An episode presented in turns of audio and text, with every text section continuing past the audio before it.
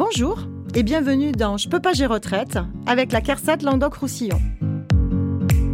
Je suis Marina et aujourd'hui nous allons parler de votre retraite à l'étranger. Bonjour Marina. Est-ce que je peux percevoir ma retraite alors que je réside toute l'année à l'étranger? Oui, tout à fait. C'est bien le cas pour la retraite personnelle et la retraite de réversion. Marina, quelles sont les démarches pour percevoir ma retraite à l'étranger? Il faut que tu informes par courrier la CARSAT de ton changement d'adresse et transmettre ton nouveau relevé d'identité bancaire. Comme ta résidence fiscale ne sera plus en France, certains prélèvements ne seront plus applicables. La CSEG, la CASA, la CRDS. Selon ta situation, une cotisation d'assurance maladie pourra être prélevée sur ta retraite. J'ai entendu parler du certificat de vie, tu peux m'en dire plus?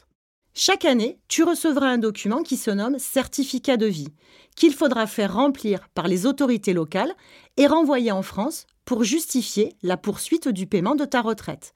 En cas de non-réception, l'assuré est présumé décédé et le versement de la prestation sera interrompu. Il peut nous être transmis de façon dématérialisée via le service en ligne Transmettre mon certificat de vie.